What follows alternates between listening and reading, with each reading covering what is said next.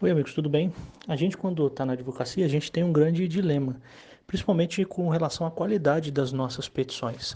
Eu já falei em alguns vídeos lá no perfil do Instagram, no canal do YouTube, sobre essa necessidade que a gente tem de ser o mais objetivo possível quando estiver fazendo petições, porque às vezes a gente tem um excesso de perfeccionismo quando vamos elaborar uma petição. A gente precisa ser técnico, e ser técnico, o que, que é? É fazer o que a lei exige. A lei pede que o Ministério Público seja intimado? Peça a intimação do Ministério Público. A lei, a, a lei pede a citação dos confrontantes no mauso capião?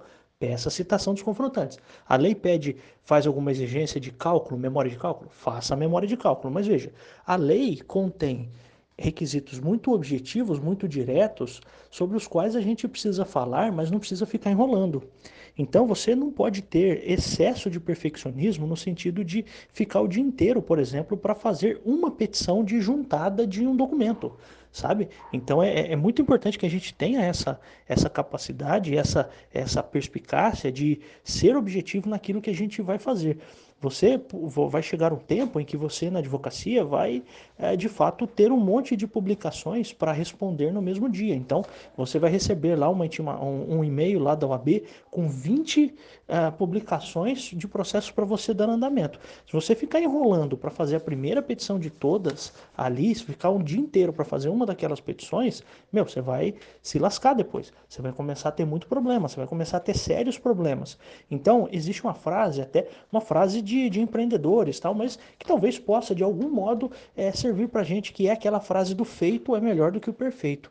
E é óbvio, isso não significa que a gente não precisa ser técnico, a gente precisa ser técnico, a gente precisa abordar todos os aspectos que estão na lei. Mas, às vezes, a gente fala assim: não, essa aqui vai ser a, a uma petição assim muito extraordinária, o juiz vai ler e vai é, se regozijar quando ler a minha petição. Não esquece isso, sabe? Pense em ser o mais claro e o mais objetivo possível. O juiz recebe centenas de processos todas as semanas, dezenas de processos todos os dias para despachar para verificar liminar, tem audiências para fazer, tem o público para atender.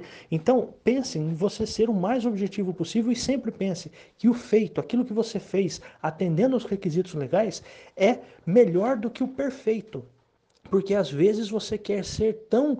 É, ah, eu vou abordar todas as fontes do direito, vou colocar direito comparado, vou colocar é, todas as doutrinas, ah, vou colocar até as divergências doutrinárias, vou colocar direito comparado, vou colocar ah, questões sobre é, cláusulas de, de internacionais, de, de, tratados internacionais. Só use isso quando for preciso, tá? Para de encher o saco, não fica, não fica enchendo o saco do juiz, não fica estorvando a vida do juiz, faz a petição correta correta, tecnicamente correta, mas seja objetivo no que você vai fazer, tá bom? Eu sei que é, é, parece ofensivo o que eu estou dizendo, mas não é.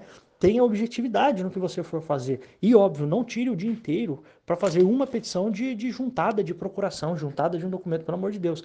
Então, é um, é, é um exercício que eu tenho. Se, se vocês é, até tiverem oportunidade de digitar o meu nome, colocar no site, por exemplo, do TJ de São Paulo, em, em algum lugar aí, você vai é, verificar, você vai ter a oportunidade de constatar que as minhas petições são muito enxutas, muito objetivas, exatamente por isso, porque a gente tem que ser o mais objetivo possível. Nada de ficar. Você só tem que citar uma, citar uma súmula, uma súmula, uma súmula vinculante, uma, uma jurisprudência, alguma coisa assim, realmente quando o caso é polêmico. Você não vai fazer isso numa ação de alimentos, sabe? Pelo amor de Deus. Então tenha, tenha cuidado com isso, para você não se perder de querer impressionar. Você impressiona o juiz quando você escreve bem e escreve pouco.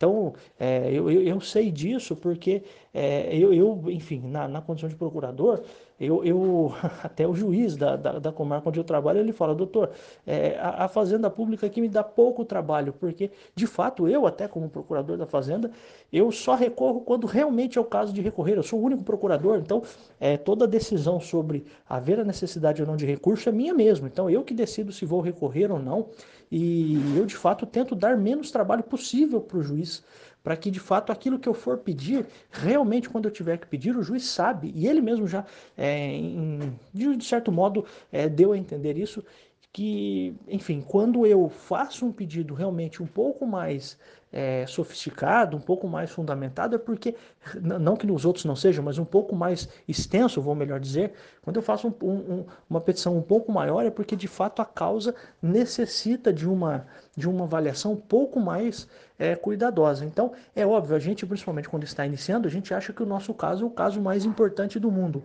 Mas eu estou falando, por exemplo, de casos em que você vai se manifestar, vai pedir ao juiz para que autorize, por exemplo, o aborto de alguém né, um aborto de, um, de uma criança para quem está com cérebro anencéfalo. Então veja, é óbvio que aí você vai ter que, vai ter que citar é, decisão do STF, vai, enfim, vai fazer toda uma, uma, uma uma elocubração um pouco maior, você vai fazer uma, um, um conjunto de argumentos muito maiores. Então, preste muita atenção nisso. Então, quando o caso for simples, petição simples. Quando, quando o caso for singelo, petição singela. Técnica dentro da técnica, como diz o Fernando Pessoa.